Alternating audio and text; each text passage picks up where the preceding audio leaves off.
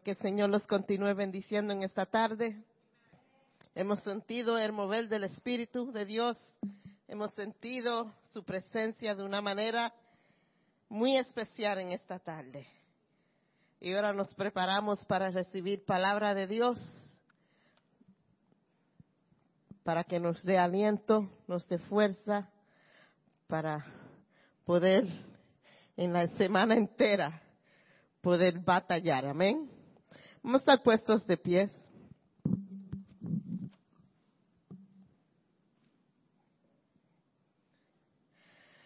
Aleluya. Amantísimo Dios y Padre Celestial, te damos gracias en esta tarde por tu presencia. Te damos gracias por la vida que nos has dado en esta tarde, Señor. Te damos, Señor, por todo lo que tú has hecho, por todo lo que tú vas a hacer. Y te pedimos, Señor, que ahora nos preparamos para recibir tu palabra. Prepara nuestros corazones, nuestras mentes para recibir de ti, Señor. Te pedimos esto en tu nombre. Amén. Vamos a abrir nuestras Biblias al libro de Mateo, capítulo 3. Voy a leer del verso 1 al 3. Cuando lo digan cuando lo tengan, digan amén. Mateo es el primer libro en el Nuevo Testamento.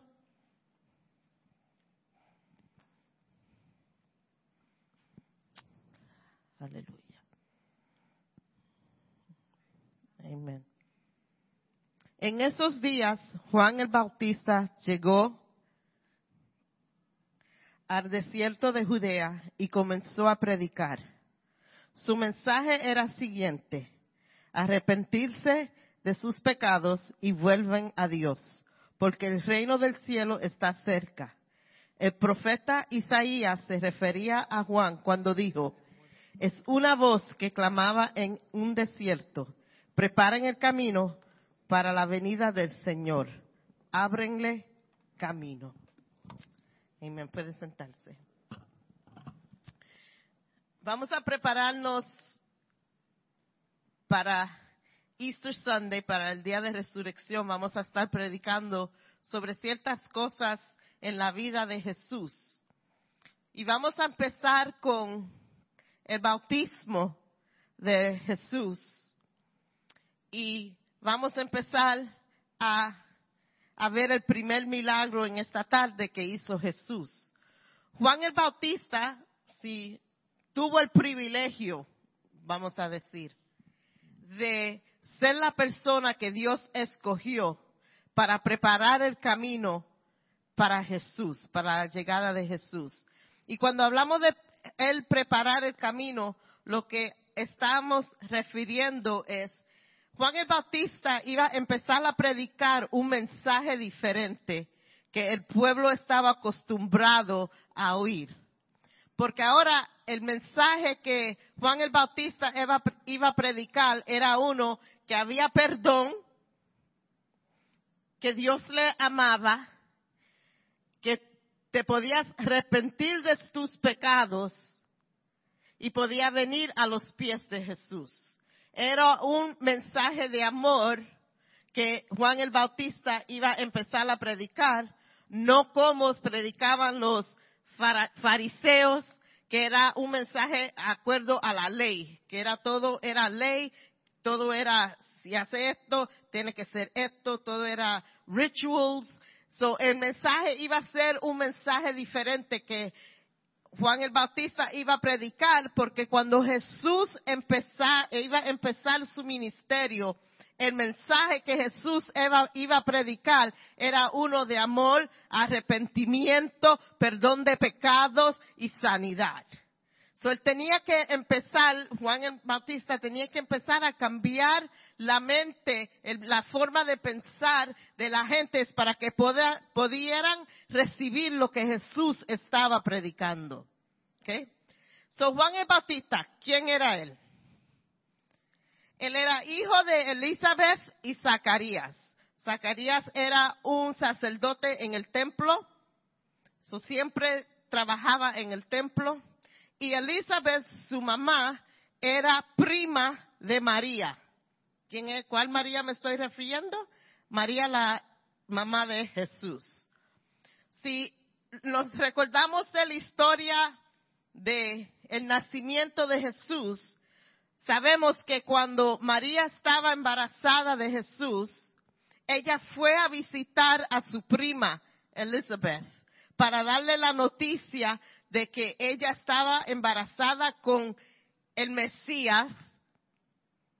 Y cuando ella se fue, a donde Elizabeth a decirle la noticia, el niño que estaba en el vientre de Elizabeth tuvo una reacción a María acercarse a ella con el bebé que ella tenía en su vientre.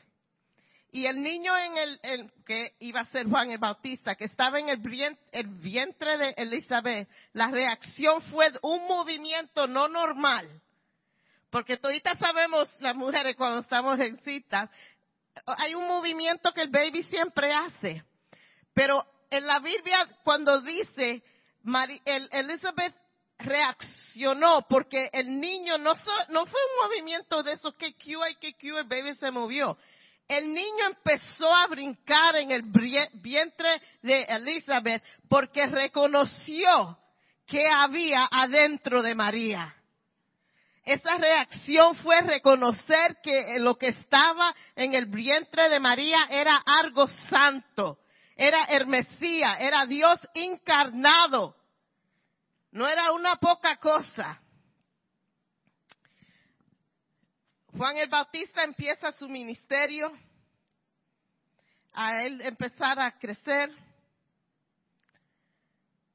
Y podemos decir que Juan el Bautista, como la Biblia lo describe, un poquito raro, porque él comía cosas raras, estaba vestido raro, yo, yo me imagino que alguna gente le sacaron el cuerpo a, a, Juan el Bautista. Pero eso no cambió el mensaje que él tenía. No cambió el efecto que ese mensaje tenía. Jesús nace, no sabemos mucho de su niñez.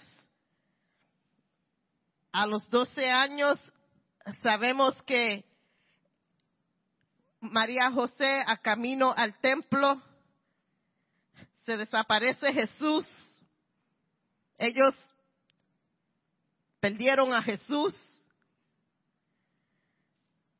Cuando se dieron cuenta que su niño de 12 años no estaba con ellos, empezaron a buscarlo y lo encontraron en el templo enseñando donde él estaba supuesto estar. No sabemos nada más de la vida de Jesús hasta este momento. Ya él tenía sus treinta, treinta y pico años. Ya Juan el Bautista estaba bautizando gente y se le acerca a Jesús. Y Jesús le pide que Juan el Bautista lo bautice. Qué privilegio. Y Juan el Bautista reconocía quién ese hombre era que se le acercaba. Aunque nadie todavía sabía quién ese Jesús era porque todavía él no se, no, se había establecido su ministerio como Jesús, el Mesías, el Hijo de Dios. Pero Juan el Bautista reconocía quién se le acercaba. Y él, no, él se sintió que él no era digno del privilegio de bautizar a Jesús, porque en realidad el propósito de, la, de bautizarse uno es morir al pecado, eso es lo que significa. Y cuando uno sale del agua es dejando el pasado, dejando el pecado, dejando la vida anterior que tú tenías, dejarla atrás para no volver más Algunos necesitan quedarse un poquito más tiempo debajo de la agua cuando los bautizan. Pero Jesús era sin pecado. Él era perfecto. Él no eso para él en realidad no había, él no tenía que dejar algo ahí en esa agua. Pero vamos a ver el por qué Jesús hace esto. Quiero leer en ese mismo capítulo de, Mateos 3, pero vamos al versículo 13. Y voy a leer del 13 en adelante. Luego Jesús fue de Galilea al río Jordán para que Juan lo bautizara. Pero Juan intentó convencerlo de que no lo hacía. Yo soy el que necesito que tú me bautices, dijo Juan. Entonces, ¿por qué vienes tú a mí? Pero Jesús le dijo, así debe hacer, porque tenemos que cumplir con todo de lo que Dios exige. Entonces Juan aceptó y lo bautizó. Después del bautismo, mientras Jesús salía del agua, los cielos se abrieron y vio el Espíritu de Dios que descendía sobre él como una paloma y una voz que dijo desde el cielo, este es mi Hijo amado, que me da un gran gozo. Qué linda escena.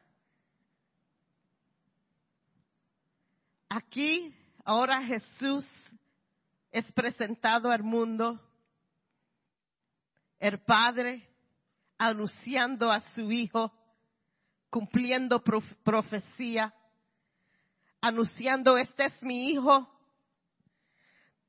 yo estoy agradecido de mi Hijo y Dios ahora va a comenzar su ministerio al mundo. Después del bautismo, la Biblia nos dice que Dios, Jesús se fue al monte por 40 días y 40 noches y se fue en ayuno y en oración para prepararse para lo que venía en adelante. Jesús, el Hijo de Dios, perfecto, santo, se fue a orar por 40 días y 40 noches antes empezar su ministerio en la tierra. ¿Cuál más nosotros, cuando Dios nos llama para hacer algo, antes de brincar y hacerlo, tenemos que prepararnos en ayuno y en oración para poder hacer lo que Dios nos ha llamado a hacer. Después de Jesús terminar su tiempo de oración y está bajando del monte para empezar a trabajar, ¿quién se le aparece? El diablo a tentarlo.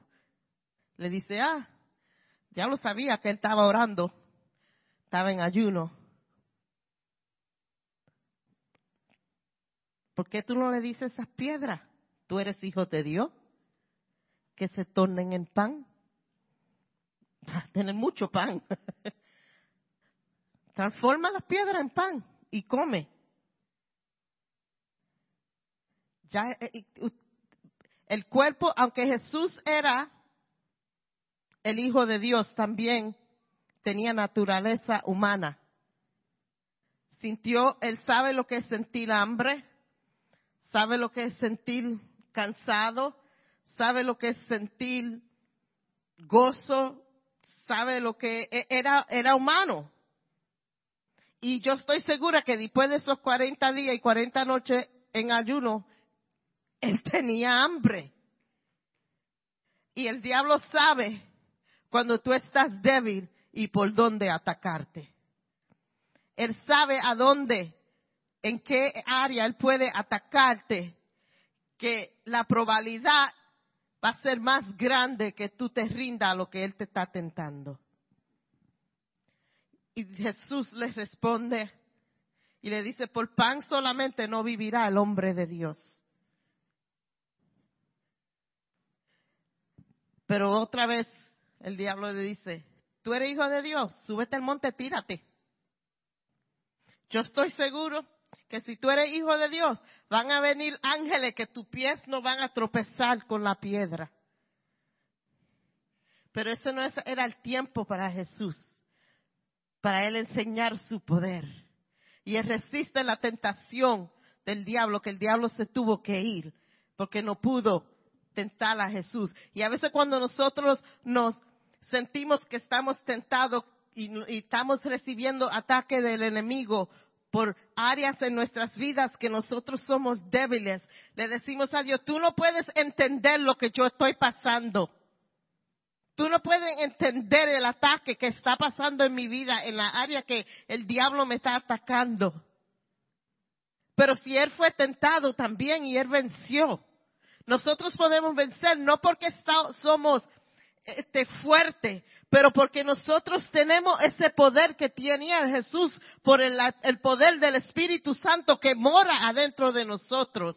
Pero nosotros nos olvidamos qué clamar, a dónde clamar, a dónde ir para poder recibir fuerzas para seguir en adelante.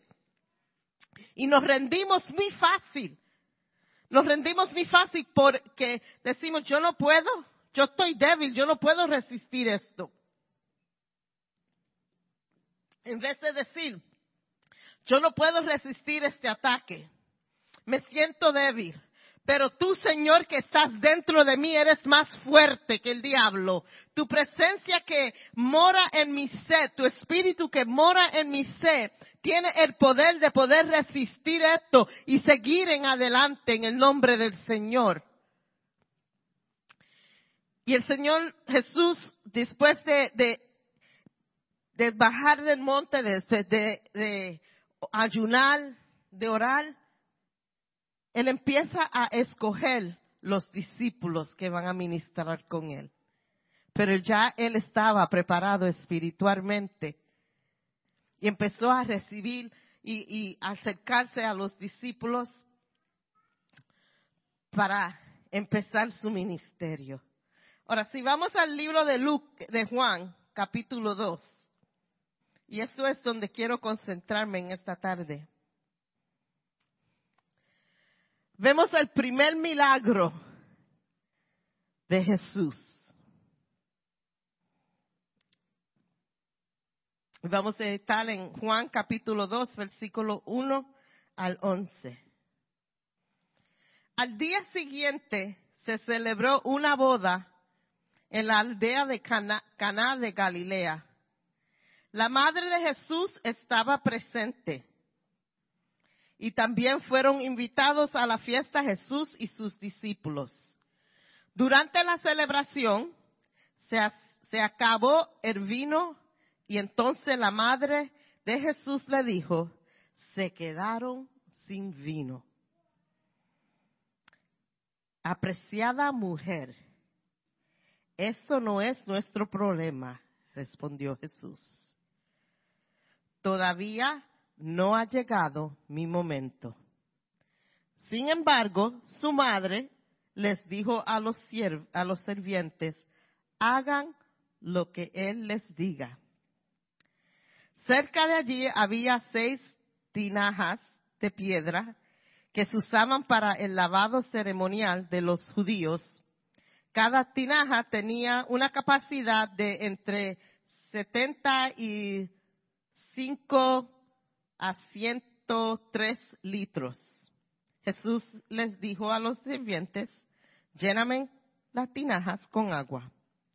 Una vez que las tinajas estuvieran llenas, les dijo, ahora saquen un poco y llévaselo al maestro de ceremonias. Así que los sirvientes siguieron sus indicaciones. Cuando el maestro de ceremonias probó el agua que ya era vino, sin saber de dónde provenía, aunque por supuesto los sirvientes sí lo sabían, mandó a, llamar el novio. Un anfitrión siempre sirve el mejor vino primero, le dijo. Y una vez que todos han bebido bastante, comienza a ofrecer el vino más barato. Pero tú has guardado el mejor vino hasta ahora. Esta señal milagrosa en Caná de Galilea marcó la primera vez que Jesús reveló su gloria y sus discípulos creyeron en él. Vamos a mirar a estos versos un poquito más cerca, porque hay unas cositas aquí que yo quiero hablar.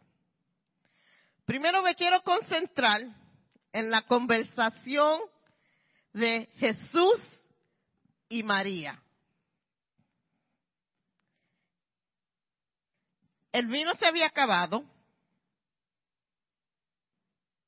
y en esa cortura, en una fiesta, si el vino se acababa y no había vino más, eso era un bochorno para el maestro de ceremonia, eso era una vergüenza que el pueblo entero se iba a enterar que este hizo una fiesta, se acabó el vino, qué clase de fiesta es esa, que se acaba el vino, no hay más vino, pero recuérdense que las fiestas y las bodas en esos días no era un día, eso era para algo. Las bodas duraban a veces una semana la fiesta. Eso es mucho vino, chacho, que sí que, eso es bastante vino que se tenía que, que tener ahí. Pero ahora vemos a María, vamos a examinar a María. María se entera, sin nadie saberlo, que no había vino. Ahora, esto nos dice unas cuantas cosas. María no estaba ahí como guest, como invitada. Ella conocía o alguien en esa casa era familiar de ella porque ella estaba en control de lo que estaba pasando en esa casa. Porque ella es la única que se da de cuenta que el vino se ha acabado.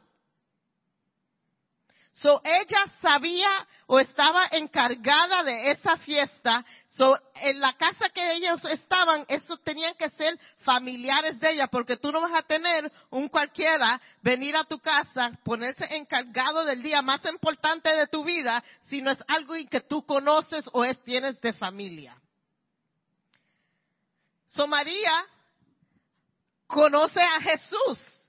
Ese es su hijo. Aunque nadie más sabía quién era Jesús. Solamente de Jesús sabían que era el hijo de María y tenía unos, unos cuantos hermanos ahí. Pero no sabían lo que había ahí en realidad. Estaban andando comiendo, relajando, pasando el tiempo con Jesús y todo ese tiempo no sabían que era el Hijo de Dios, el Mesías que se había profetizado en el Viejo Testamento y estaba en medio de ellos caminando. No lo sabía. Y María sabía. Y va su hijo y le pide a su hijo. Hoy no le, ella no le pide, porque leemos la Biblia y dice, el vino se acabó. La respuesta de Jesús, él no la llama mami, madre, mi madre amada, yo te quiero tanto.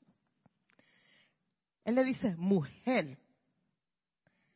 Ah, yo no sé de ustedes, pero si yo estoy en una fiesta, en un sitio público, con mucha gente alrededor de mí, right, Lucy? Y tú le dices algo a tu hijo, y tu, la respuesta que tu hijo te dice es, mujer, la trompa que yo le voy a dar a mi hijo, que lo voy a dejar extendido en el piso, por la falta de respeto, de no por lo menos decirme mami, pero de decirme mujer, tratarme así estrujado, va a haber consecuencias por esa acción. Pero eso no fue el corazón de Jesús. él no estaba haciéndolo para faltarle al respeto a su madre. Eso no fue el intento, eso no fue lo que estaba pasando. En él decir a su madre mujer,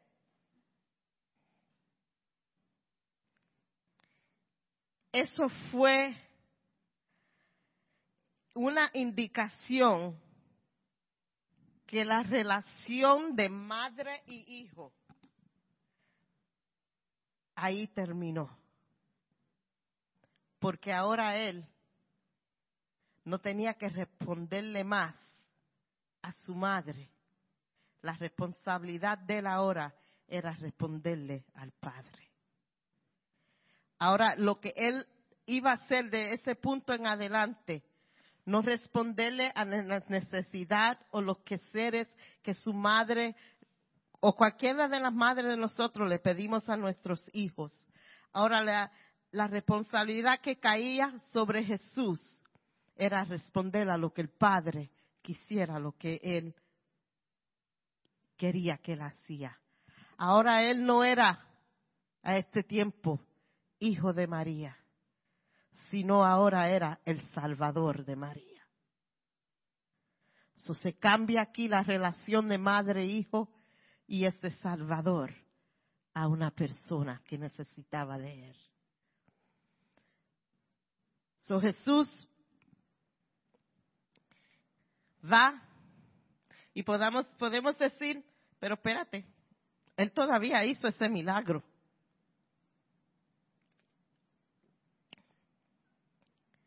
Y María todavía tenía fe, porque si María hubiese ser otra, no hubiese decir, decirle a los sirvientes, haz lo que él te pida, y se fue. No dice que María se sentó ahí a esperar que el milagro pasara. Ella le pidió a los sirvientes cuando iba a pasar, le dijo, mira, lo que él te diga de hacer, hazlo. Y se fue por su camino a hacer la otra responsabilidad que ella tenía que hacer en esta tarde. y Jesús va y ahora Jesús va a los, a los simientes que estaban ahí y le dice, vayan y llenan. La Biblia dice tinajas. Yo en mi vida jamás y nunca había oído esa palabra. So le voy a decir que eso eran jarros. ¿Ok? Jarros grandes. Bien grandes. Y Jesús le dice a los sirvientes, cojan los jarros, llénalo de agua y luego saquen agua y llévenselo al maestro de ceremonia. Y los sirvientes fueron y hicieron lo que Dios le había dicho de hacer, llenan los, los jarros de agua, sacan un poco de agua y van al maestro de ceremonia a dar la agua fe en parte de los sirvientes también, porque ¿quién, quién iba a decir que yo voy a ir al maestro de ceremonia con una copa con agua? Porque eso fue lo que se sacó de ahí. Pero cuando se lo dan a él, el maestro de ceremonia, uff,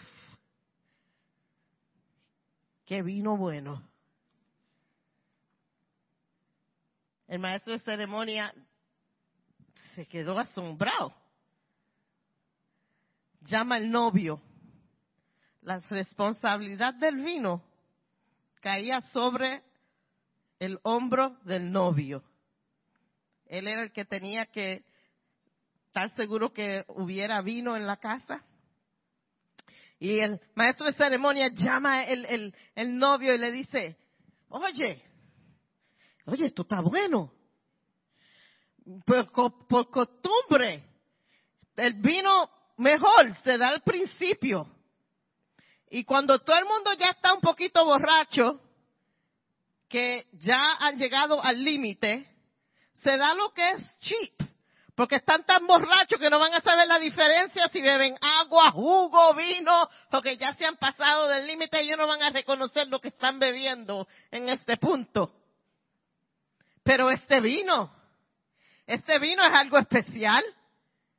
Yo nunca en mi vida hemos, he probado un vino tan bueno, una calidad especial. Yo nunca había probado algo así, pero tú sí te botaste con este vino.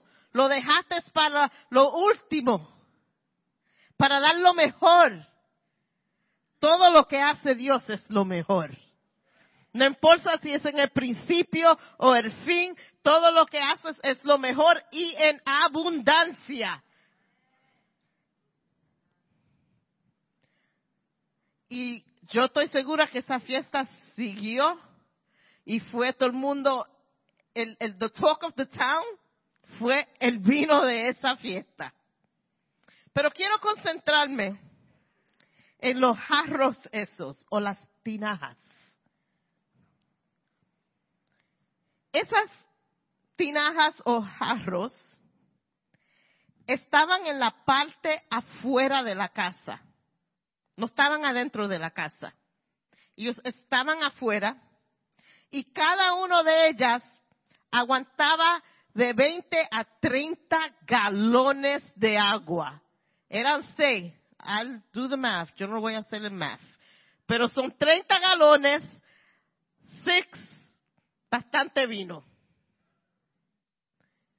El propósito de esos jarros era aguantar agua, que era para lavar los pies de los, las, las gentes que llegaban para la fiesta. ¿Se recuerdan? Hemos predicado anterior que en esos días no había zapatos como ahora, no había carro, no había sidewalk, todo era de polvo, pies sudados, cogiendo polvo, entrando a una casa, saben el sucio que iba a so, antes de los que eran invitados entrar a la casa, a la parte afuera de la casa se podían, se tenían que lavar los pies, se tenían que lavar las manos y esa agua que estaba en esos jarros para eso era. Y esa agua también era para lavar los trastes.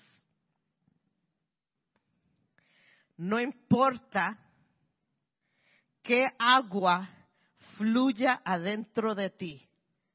Cuando Dios cambia la agua que solamente se podía usar para limpieza de los pies, para lavar trastes, no se podía consumir esa agua porque ese no era el propósito. Dios cambia al vino mejor.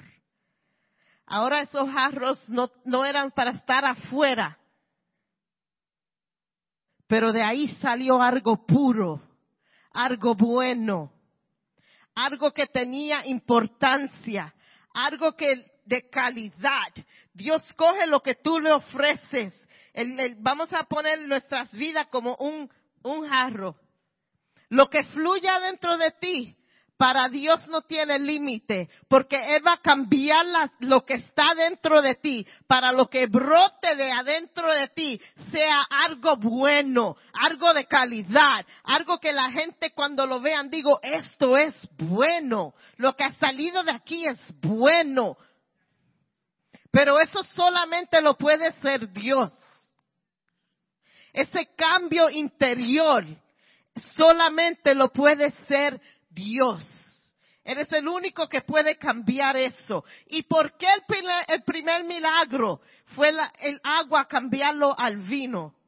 ¿Por qué Jesús escogió ese, ese milagro para ser primero?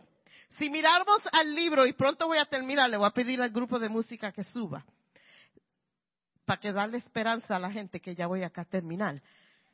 Si vamos al libro de Amos, el capítulo 9, versículo 12 al 15, hay una profecía ahí que habla acerca que cuando el Mesías llegue a Israel, iba a haber una abundancia de vino. dice que las the vineyards van a estar llenas y va a haber vino, va a haber un fluir de vino como nunca había habido en Israel. So Dios, el Padre, manda al Hijo, le da autoridad al Hijo, que es el Mesías, que cambie la agua a vino, hay una abundancia de vino, cumpliéndose una profecía que dice que había haber abundancia de vino en el pueblo de Israel cuando el Mesías era de llegar. El Mesías llegó.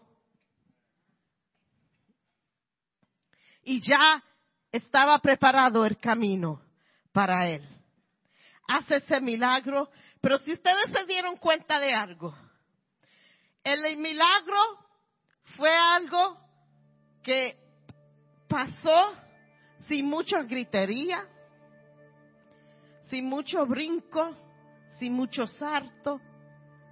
Nadie en la fiesta se dio de cuenta del milagro. Solamente Jesús y los sirvientes que estaban alrededor de él. Dios hizo ese milagro y no lo hizo en una manera que todo el mundo reconozca que Él fue el que hizo el milagro. Él lo hizo en una manera privada, en una manera que pocas gente se dieron cuenta de qué es lo que había pasado. Cuando el Señor va a hacer algo, no tenemos que tener un ambiente donde todo esté a lo más fuerte y ahí tengan gente llorando y gritando para que el milagro pase. El milagro puede pasar en tu misma casa, tú sola con Dios.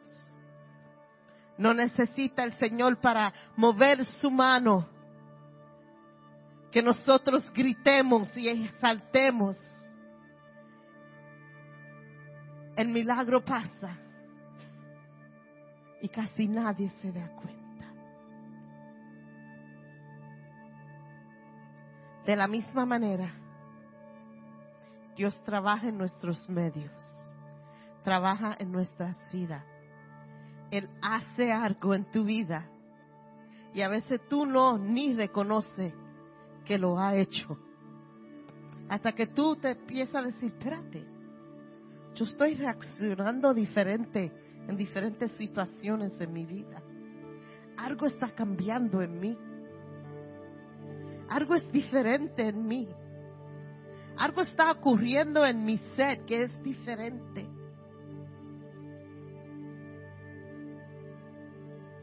Pero es un milagro que Dios hace. Dios escoge a quien Él quiera para cambiar su vida. Él se mueve como Él quiera. Él trabaja y hace, no en nuestra voluntad, pero en la voluntad del Padre en nuestras vidas. Él puede escoger a cualquier persona. Y tú dirás, esta vida mía, ¿qué Dios puede hacer? Lo que hay adentro de mí no es nada bueno. Lo que hay adentro de mí no es de gran uso. Lo que hay adentro de mí no significa nada. Pero Dios dice, lo que hay adentro de ti, yo lo cambio algo santo, algo que tiene significado, algo puro, algo bueno, que otros, cuando puedan ver lo que tú haces, lo que tú dices, digan, esto es lo mejor.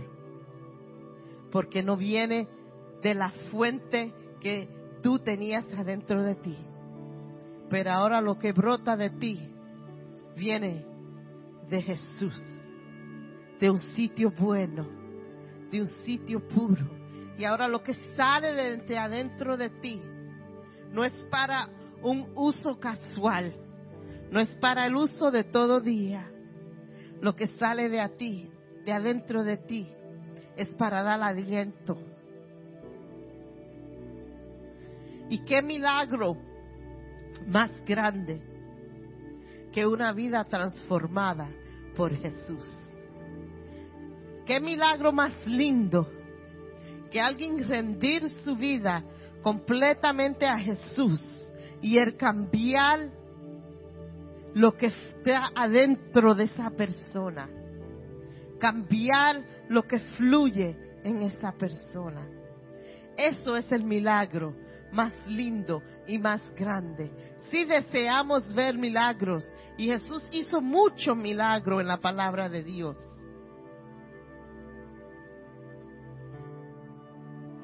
Pero vamos a pedirle al Señor en esta tarde que cambie lo que está adentro de ti. Que sea algo que cuando salga de ti, sea algo que dé aliento y gozo a las personas que estén alrededor de ti. Y no diga, esa no puede ser yo. ¿Cómo Dios me va a usar a mí? Si Dios usó un animal, la mula de, de Balaam que hable, Él usa a quien Él desea de usar para su honra y su gloria. Usa mujer, hombre, niño. Solamente lo que Él necesita es alguien que esté dispuesto a dejar que Él te llene que Él cambie lo que hay adentro de ti. Y en esta tarde, yo quiero que ustedes se rindan completamente al Señor. Y le pidan al Señor que cambie lo que fluye adentro de mí a algo que te traiga honra y gloria. Que mi vida sea como vino de mejor clase. Que mi vida sea un testimonio para lo que tú puedes hacer, para lo que tú puedes cambiar, para como tú obra en nuestras vidas. Si tú estás dispuesto de dejar al Señor que haga ese cambio, que empiece a trabajar en lo interior de ti. Levante su mano, póngase de pies. Si quiere venir al altar, puede venir al altar. Y si tú no sabes de quién yo estoy hablando, y nunca en tu vida tú has dicho, yo quiero Señor que tú seas mi Salvador. Yo quiero Señor que tú mores en mi corazón. Yo quiero ser una nueva criatura, Señor.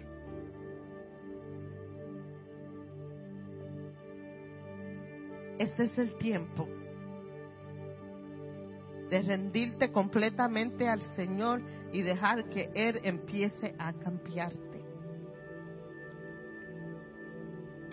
Señor, te damos gracias por tu palabra en esta tarde. Te damos gracias, Señor por hablarnos, Señor. Te damos gracias, Señor, porque podemos venir ante tu trono con nuestras necesidades.